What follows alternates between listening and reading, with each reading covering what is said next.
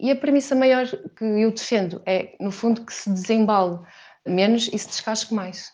Este é o Vitamina P. Vamos lá?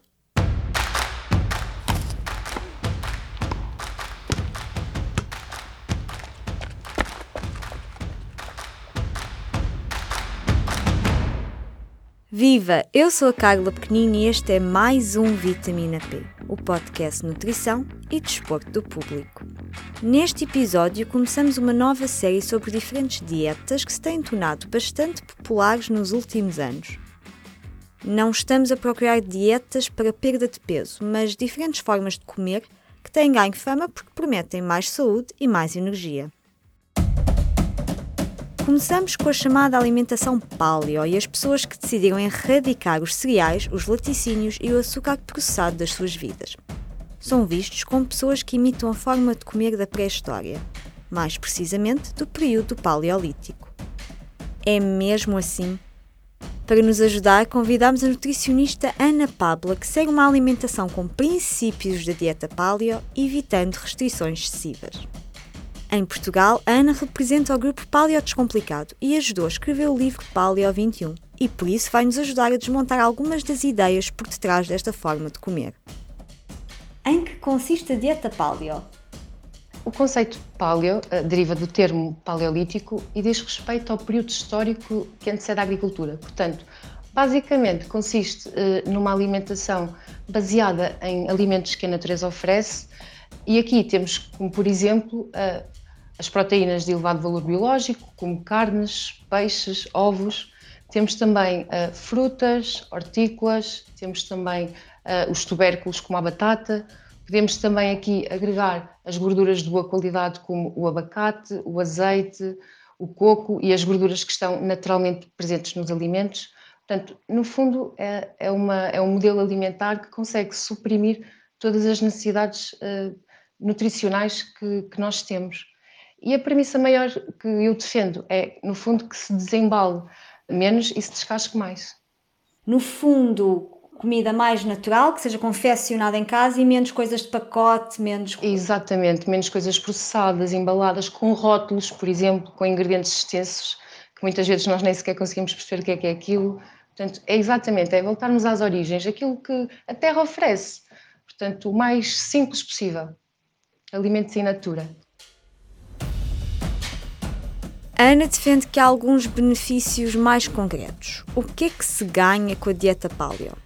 Há uma, uma diminuição da inflamação crónica de baixo grau, que sabemos hoje que é um dos gatilhos principais das doenças modernas, como cancros, doenças degenerativas, autoimunes. Portanto, também há aqui uma melhoria do mecanismo natural de fome-saciedade, o que leva a uma supressão natural do apetite e que, em última instância, poderá também levar à perda de peso. Porquê é que isto acontece? Ou seja, no fundo a ideia é estamos a comer menos coisas com ingredientes que não conhecemos, rótulos muito extensos. O que é que ganhamos em evitar esses alimentos? Portanto, os apelos que nós temos muitas vezes uh, desajustados prendem-se justamente com opções que o corpo não reconhece, com ingredientes estranhos. Isso faz que, em, com que em termos hormonais esse, esse tipo de opções acabem por, eh, por nos destabilizar. E quando nós limpamos e fazemos uma alimentação mais natural, mais intuitiva, isto acaba por se refletir nestes mecanismos fisiológicos e acabamos por também ter uma, um outro tipo de apelo e necessidade. Uhum. Estava-me a lembrar que há uns tempos que li um artigo que notava que um dos problemas dos alimentos criados, manufaturados, muito processados, é que têm grandes quantidades de açúcar, grandes quantidades de gordura e grandes quantidades de sal, às vezes ao mesmo tempo, que é algo que não existe na natureza. Exatamente. Este argumento faz sentido? Faz absoluto sentido. Ah, se nós tentarmos procurar na natureza, de facto não existe um alimento que seja ah, ao mesmo tempo rico em gordura e rico em hidratos de carbono. Isto é, é uma criação da indústria alimentar. Porquê? Por causa da questão da palatabilidade, porque são uh, macronutrientes que, quando combinados, eles são tão viciantes, tão viciantes, que levam o consumidor a um retorno ao consumo desses alimentos embalados e que depois, em termos de densidade nutricional, é zero. E lá está, entramos nestes desequilíbrios hormonais que justamente nos levam a comportamentos desajustados. Por isso é que nós hoje assistimos à pandemia da obesidade. Uhum, uhum. Quais é que são algumas ideias que, erradas sobre o estilo de vida paleo? Eu acho que, primeiro, a, a grande ideia errada associada a este conceito é a ideia de restrição. As pessoas têm a ideia que ser paleo ou ter um, um, um modelo alimentar dentro deste conceito uh, é não poder comer ou está associado para pessoas que têm intolerâncias ou pessoas que só querem perder peso ou pessoas que têm doenças. Não, este modelo é um modelo que funciona para todas as pessoas, para qualquer ser humano. Portanto, esta é a primeira ideia errada. Depois há também uma ideia muito comum que eu, que eu costumo ouvir e que me costumam perguntar, que é a questão dos alimentos crus. Portanto, não é um, uma alimentação uh, assente no cordivorismo, isto é um outro conceito, até porque na altura do Paleolítico houve o grande advento que foi a descoberta do fogo, não é? E isso permitiu com que a, a confecção dos alimentos os tornasse mais nutricionalmente biodisponíveis, não é? Isso, isso teve depois impactos também na nossa evolução. Portanto, isto é uma segunda premissa errada. Uh, outra, outra premissa é que é uma dieta restritiva a hidratos de carbono. Isto também não é, não é verdade. O que é que acontece? Por ser uma, um, portanto, uma abordagem mais natural, é naturalmente mais pobre em açúcares refinados, em açúcares processados, mas não exclui os hidratos de carbono que estão naturalmente presentes nos alimentos, como por exemplo as frutas. Qual é que é a vantagem em utilizar uma farinha de amêndoa em vez de uma farinha de trigo, que é a mais conhecida? Qual é a diferença? Uma sacia menos do que a outra e uma tem menos interesse nutricional do que a outra, porque uma inflama, que é de trigo, porque tem o glúten, e, e faz uh, com que fisiologicamente temos um comportamento metabólico que dispara a nossa insulina, okay? enquanto na outra é uma, uma, portanto, uma farinha mais uh, equilibrada em termos nutricionais, portanto não tem ingredientes pró-inflamatórios e que acaba por estabilizar a nossa saciedade porque não dá picos de insulina. Um dos pilares da dieta paleo, como Ana explicou, é a ideia de que o trigo pode causar inflamação. No entanto, vale notar que os estudos mais extensos nesta área ainda não encontraram uma ligação clara entre o consumo de glúten e a inflamação. A verdade é que a dieta humana inclui muitos alimentos diferentes que são consumidos em conjunto, e depois há outros fatores do estilo de vida que também influenciam a inflamação, como por exemplo o stress. No fundo, os muitos estudos sobre a dieta paleo ainda não mostram ao certo se os benefícios desta dieta vêm da redução do glúten ou da eliminação dos produtos processados em geral, que é um pilar ainda maior desta dieta. E uma das grandes dificuldades do estilo paleo. Se ainda não é assinante do público, do que é que está à espera? Temos um desconto exclusivo para quem ouve os nossos podcasts. Em público.pt assinaturas, basta inserir o código POD10, POD10, para ter 10% de desconto numa assinatura do público. O código é válido para novas assinaturas ou assinaturas expiradas há mais de 90 dias. O público fica no ouvido.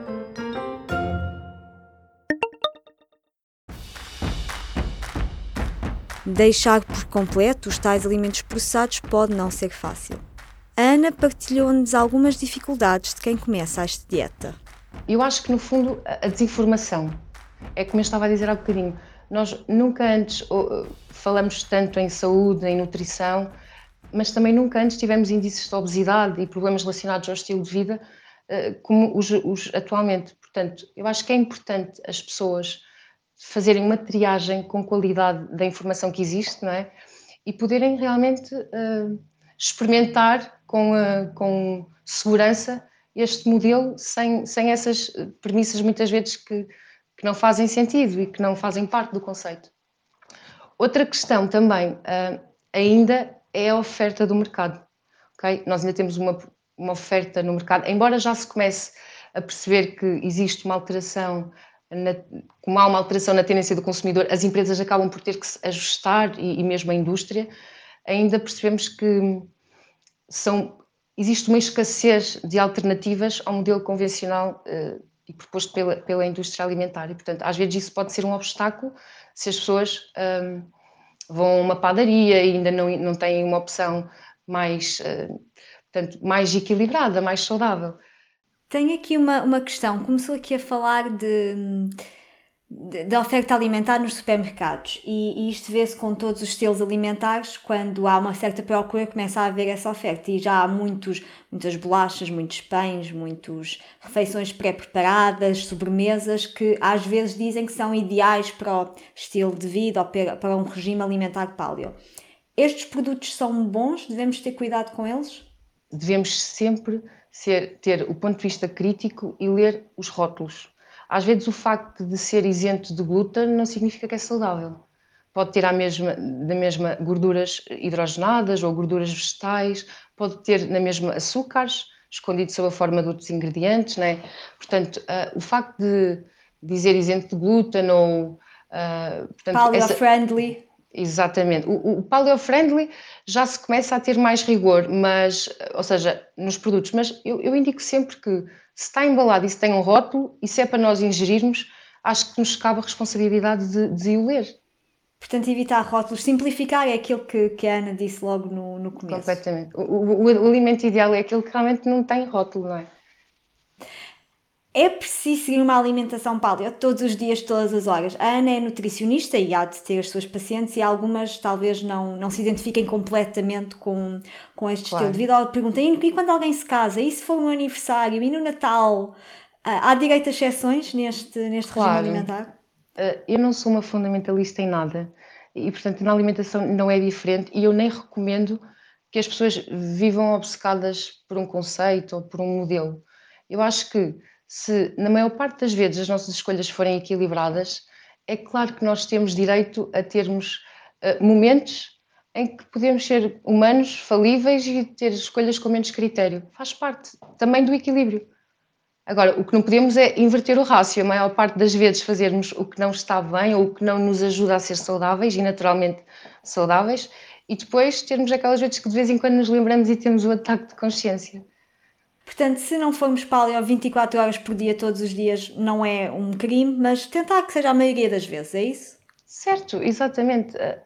O ser paleo a 100%, eu até questiono, o que é que é isso de ser paleo a 100%? Eu acho que isso não, nem sequer existe, não é? Nós, o facto de vivemos num mundo modernizado e o facto de não precisarmos de lascar pedra para produzir fogo ou termos frigoríficos para armazenar alimento, isso acaba por deixar de fazer sentido a questão do 100% paleo. Agora, o que nós podemos é aliar o melhor dos dois mundos, dentro daquilo que é uh, o que nós estamos geneticamente programados para comer e o que é uh, portanto, o avanço tecnológico e, e o mundo moderno, com a saúde, claro.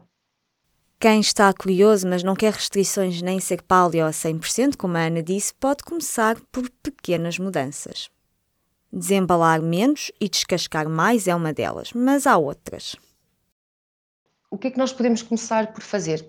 Pequenas alterações, por exemplo, substituir os açúcares refinados e os processados por açúcares natural como o mel, como o próprio açúcar mascavado, que é um açúcar mais integral, o açúcar de coco, substituir uh, os óleos vegetais pelo azeite, não é? Portanto, os óleos vegetais são altamente inflamatórios, isto está mais do que comprovado. Um, fazer as nossas próprias receitas em casa, explorar um bocadinho, portanto, aventurar-nos uh, em experimentar outro tipo de ingredientes, isto podem ser evitar os produtos, como disse há bocadinho, os processados, as refeições pré-confeccionadas, os embalados. No fundo, privilegiar os, os alimentos in natura. E lá está, nós, uh, neste conceito, mais do que a questão da restrição, é a adaptação. Okay? Até porque, por uma questão cultural, uh, as pessoas são muito arraigadas à cultura e não se pode dissociar o prazer. Foi esta a nossa conversa com a nutricionista Ana Papla. Pergunto a quem está a ouvir: seguem este estilo alimentar, ficaram curiosos ou com muitas dúvidas? Relembramos sempre que, antes de mudar drasticamente a rotina alimentar, o ideal é mesmo contactar um especialista. E agora, o estudo da semana.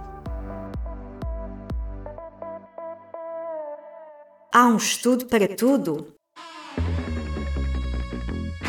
Muitas vezes, quando se pensa em dieta, o objetivo é perder ou até ganhar peso, e não a influência que os alimentos têm na nossa memória. Mas será que devíamos comer mais pelo nosso cérebro? Há vários estudos que dizem que sim. Vou falar-vos de um bem recente deste verão. Comer três porções de fruta ou vegetais por dia pode reduzir a perda de memória em idades avançadas. A conclusão é de um estudo da Universidade de Harvard, nos Estados Unidos, que foi apresentado em julho. céticos. Os investigadores seguiam 75 mil pessoas com idades entre os 40 e os 50 anos ao longo de duas décadas. Quem comia muitas frutas e vegetais regularmente tinha 20% menos hipóteses de sofrer declínio cognitivo. Os investigadores acreditam que a chave pode estar nos flavonoides. Já falámos deles aqui no Vitamina P. São substâncias fitoquímicas presentes nos alimentos de origem vegetal que dão cor, cheiro e sabor aos alimentos. Existem, por exemplo, no cacau do chocolate amargo, mas também nos morangos, maçãs e pimentos. Estas substâncias têm a função de proteger as plantas, por exemplo, do stress exterior, como é o caso da radiação ultravioleta. Mas também têm muitos benefícios para os humanos. A equipa de Harvard notou que quem consumia cerca de 600 mg de flavonoides por dia tinha os melhores resultados cognitivos. Quem consumia menos de 150 mg tinha os piores. Ok, mas o que é que são 600 mg de flavonoides? Algumas variedades de maçãs, como a Fuji, têm mais de 100 mg. E há cerca de 180 mg de flavonoides em 100 gramas de morangos, e isto são 12 morangos. Para simplificar, de acordo com o Dr. Walter Willett, que liderou o estudo, as pessoas com melhores resultados ao longo de um período de 20 anos comiam diariamente alimentos como laranjas, pimentos, toranjas, aipo, maçãs e peras.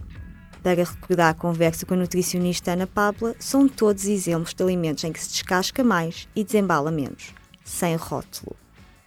Por hoje, ficamos por aqui.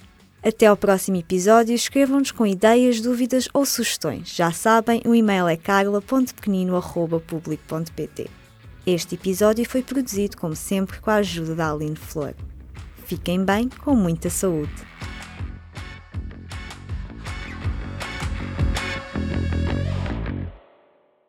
O público fica no ouvido.